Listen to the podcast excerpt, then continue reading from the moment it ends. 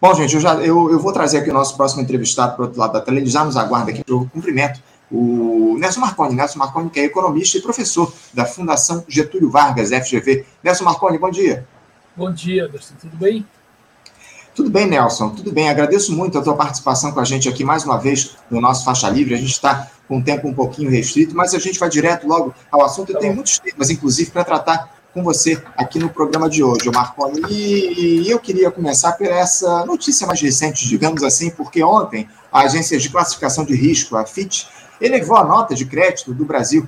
A classificação subiu de BB- para BB, com uma perspectiva de estabilidade. Essa medida coloca o Brasil, Marconi, a duas notas da obtenção do grau de investimento, que é o selo de bom pagador, ou seja, que atesta a capacidade do país em honrar os seus compromissos. Esse anúncio fez com que a cotação do dólar fosse, inclusive, ao menor patamar desde abril de 2022, combinada, evidentemente, com a alta lá dos juros anunciada pelo Banco Central dos Estados Unidos, o Fed. A, a, o Palácio do Planalto, aliás, a moeda estadunidense, só para citar aqui, ela fechou ontem, cotada a R$ 4,72. O Palácio Planalto e o ministro da Fazenda, Fernando Haddad, o Marconi, como não poderia deixar de ser, comemoraram muito essa decisão da agência de risco. O ministro disse que a harmonia entre os poderes é a saída para o Brasil obter o tão sonhado grau de investimento. Enfim, Nelson, eu queria saber de você, eu queria saber se você concorda aí com essa melhora na classificação de risco do Brasil para os investidores. A economia brasileira hoje é de fato mais confiável?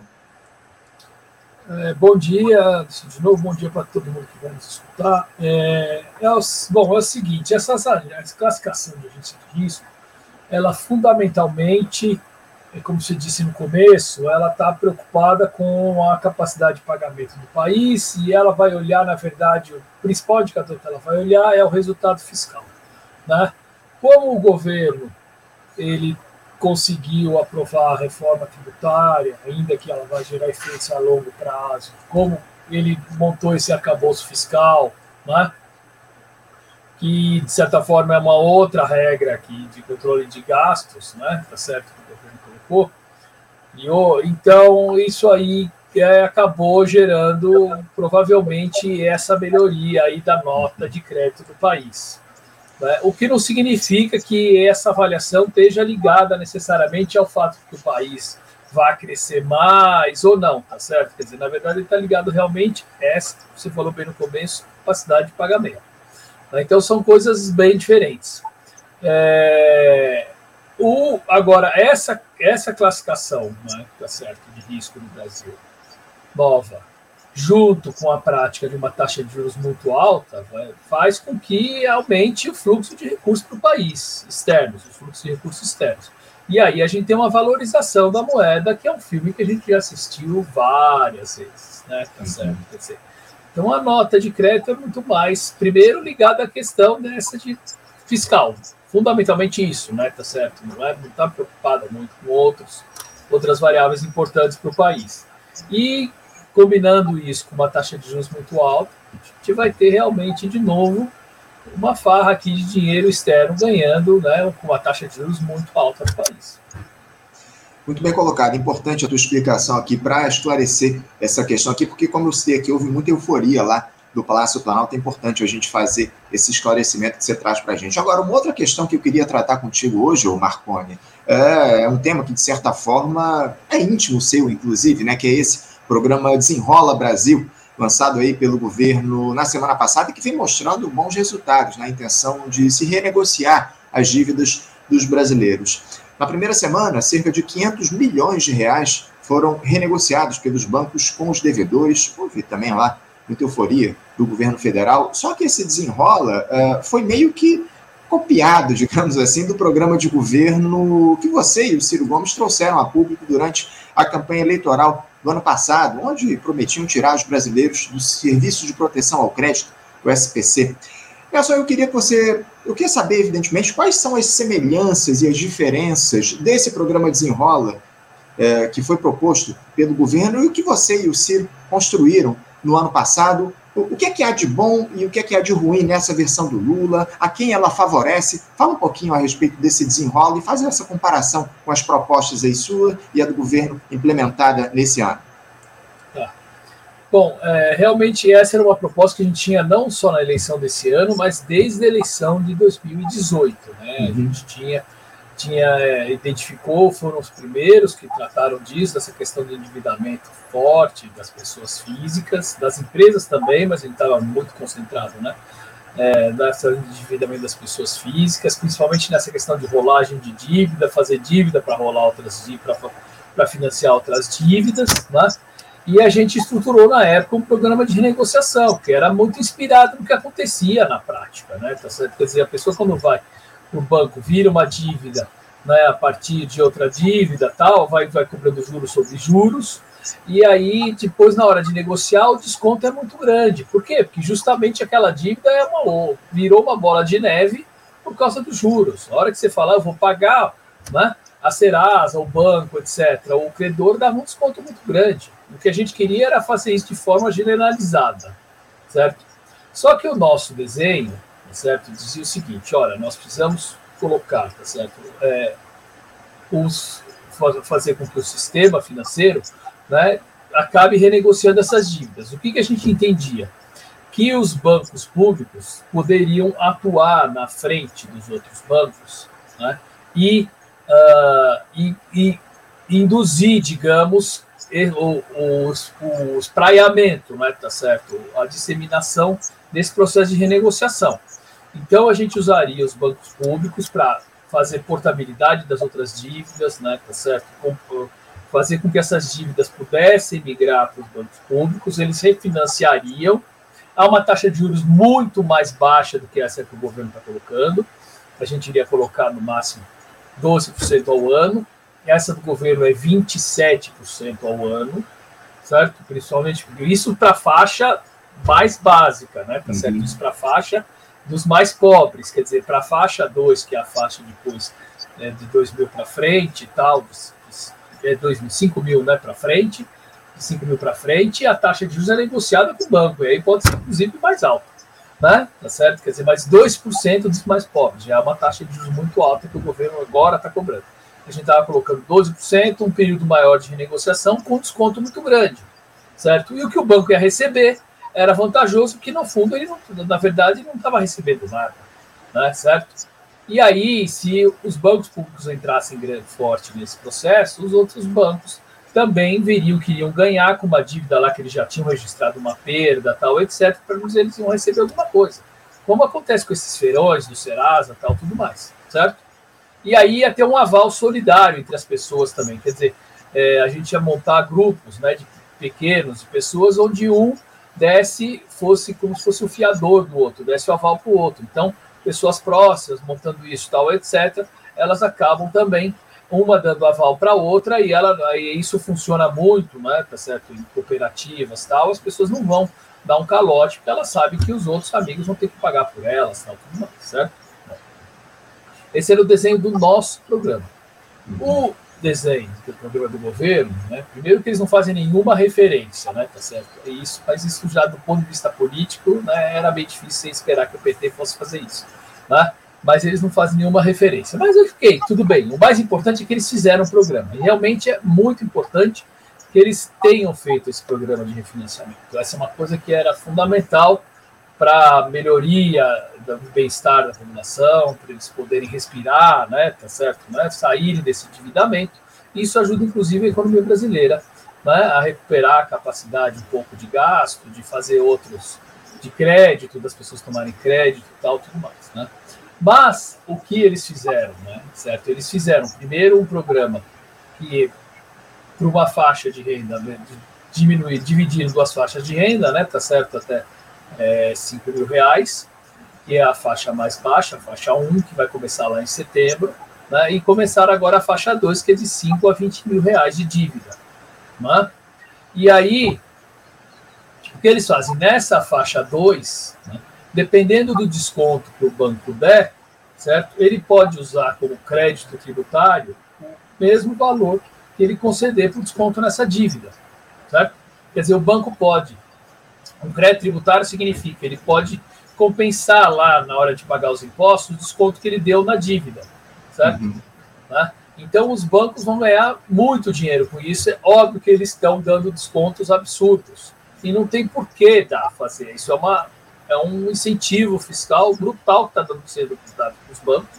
Né? O montante pode chegar a 50 bi, sendo que eles já registraram isso como perda no balanço, quer dizer, eles já deixaram de ter pagar, quer dizer, já registraram um prejuízo sobre esses, esses débitos, né? Tá certo? Quer dizer, eles têm que, na verdade, registrar como receita a diferença do que eles estão recebendo, certo? Sim. Mas eles, além disso, eles estão registrando como se fosse uma, uma perda, né? Tá certo? Coisa que já está registrada lá e que eles já deixaram de pagar imposto por isso, tá? Essa, essa, esse valor maior do desconto que eles estão dando. Então está dando, tá se dando um benefício muito grande para os bancos, né? Na faixa 1, que é a faixa que depois vai entrar em vigor a partir de setembro, que vai renegociar a dívida dos mais pobres, né? o que está acontecendo? O, o, o governo né, ele vai refinanciar a dívida dessas pessoas, tal, mas se por acaso o devedor não pagar para o banco, certo? existe um fundo garantidor do governo que paga para o banco aquele, a eventual dívida que o devedor não pagar. Então o banco recebe de qualquer jeito, certo? Então, ainda que seja um, um, um programa importante, muito importante para o país e para a população, o desenho da forma como está sendo feito vai favorecer também fortemente os bancos. Né? Tá Isso é muito parecido com o que o PT fez no primeiro governo. Né? Cria um programa social, né? ajuda os mais pobres, mas ao mesmo tempo favorece fortemente o sistema financeiro. Eles estão reproduzindo absolutamente o mesmo modelo. Agora, o, o Marconi tá, se deixou muito claro aí a respeito do caráter desse novo programa. Agora, os bancos públicos, a Caixa, o Banco do Brasil, não podiam de alguma forma eh, entrar aí para financiar essas dívidas dos brasileiros, renegociar, porque, como você citou, os juros aí estão tá na casa dos 27% ao ano, uma taxa muito elevada, né, Marconi? É, justamente é isso que a gente iria fazer, certo? A gente ia colocar a Caixa, o Banco do Brasil, refinanciando as dívidas, certo? A uma taxa de juros muito mais baixa, quer dizer, uhum. fazendo a chamada portabilidade da dívida, que agora nesse programa é possível fazer. Se a pessoa tem a dívida com o banco e quiser moldar de banco, ela pode pegar e ir para outro banco, né? levar a dívida para outro banco. A gente faria a mesma coisa. Né? A gente diria, ó, você pode pegar a sua dívida, certo? E levar para a Caixa, levar para o Banco do Brasil. E eles poderiam praticar taxas de juros muito mais baixas. Né? Essa taxa de juros é, que está sendo praticado, que eu falei para você, 20, 20, até 27%, mas no fundo aqui eles estão praticando, é muito alta. Uhum. Né? É 2% ao mês, para uma inflação que esse mês, por exemplo, está né, tá se mostrando negativa. É praticamente uma taxa de juros real de 24%, 23% ao ano, altíssima. Né? Os bancos públicos poderiam, certamente, você tem toda a razão, ser usados nesse processo. Pois é, essa é a questão. É, fica a dúvida dos motivos aí que levaram ao governo a não incluir os bancos públicos nessa renegociação de dívidas diretamente com os devedores. Mudando de assunto, Marco. É, eles, gente... Não, eles, eles participam, né? Tá certo, uhum. mas eles não têm nenhuma diferenciação do que Isso. eles fazem em relação aos bancos privados. É a mesma uhum. coisa. Exato, exato. Bem colocado. Agora, o, Marco, não, muito bem colocado, muito importante a tua, a tua teu esclarecimento. Eu, eu, como eu citei aqui, a gente está com tempo restrito, mas eu queria fazer uma última pergunta aqui, o Marconi, é, porque essa semana também foi anunciada a edição daquela medida provisória que regulamenta as apostas esportivas aqui no Brasil, algo que estava pendente aí desde 2018, quando o Congresso Nacional aprovou uma lei liberando esse tipo de atividade. Segundo o texto da MP, publicado no Diário Oficial da União, as empresas serão taxadas em 18% sobre a receita obtida com jogos após o pagamento de prêmios aos jogadores e do imposto de renda. A medida provisória prevê também uma série de regras, como a proibição de que jogadores, técnicos e árbitros possam apostar. A expectativa é de que a União arrecade até 2 bilhões de reais em 2024 cifra que pode subir a até 12 bilhões de reais nos anos seguintes. Essa medida também está naquela aposta do governo, né, Marconi, de ampliar a arrecadação para que a nova regra fiscal não seja um problema para o país. Eu não sei se você chegou a ler algo dessa medida provisória, ô Marconi, mas a taxação dessas chamadas BETs vai pelo caminho certo? Essa alíquota de 18% é razoável na tua avaliação?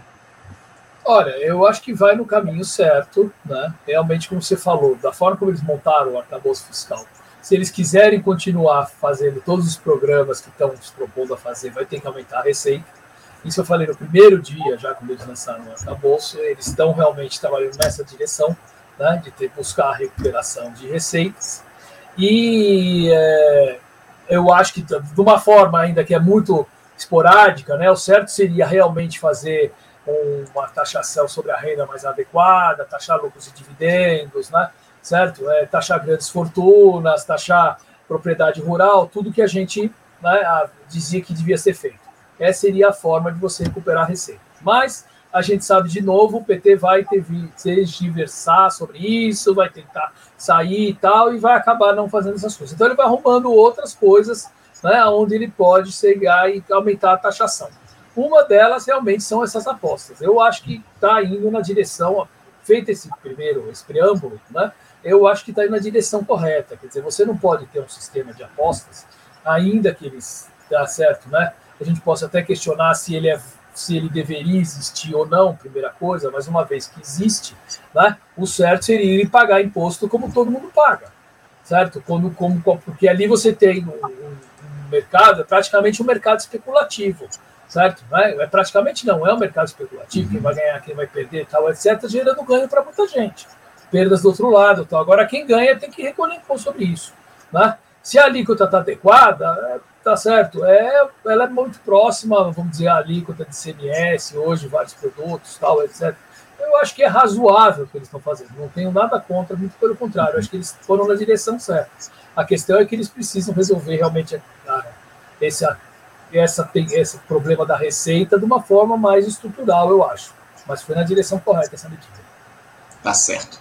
Nelson Marconi, eu quero agradecer aqui a tua presença. A gente está tá, chegamos aqui ao limite do nosso tempo. Muito obrigado pela tua obrigado participação no nosso programa. A gente certamente vai voltar a conversar em outras ocasiões a respeito da economia aqui do nosso país. Obrigado, Marconi. Um abraço para você. você. Um abraço. Até a próxima. Conversamos aqui com Nelson Marconi. Nelson Marconi, que é economista e professor da Fundação Getúlio Vargas, a FGV, tratou aí a respeito dos temas relacionados à economia. Uma entrevista rápida aqui. Eu até peço desculpas a você. Eu tinha outros temas, a vocês espectadores, eu tinha outros temas para tratar com o Marconi, mas ele está com um horário muito limitado. Ele nos avisou aqui é, de antemão que só poderia ficar conosco até as 9h40. Eu encerrei aqui, cravadinho, no horário aqui, combinado com o Marconi. Você, ouvinte do Faixa Livre, pode ajudar a mantê-lo no ar. Faça sua contribuição diretamente na conta do Banco Itaú. Agência 6157. Conta corrente 99360 dígito 8.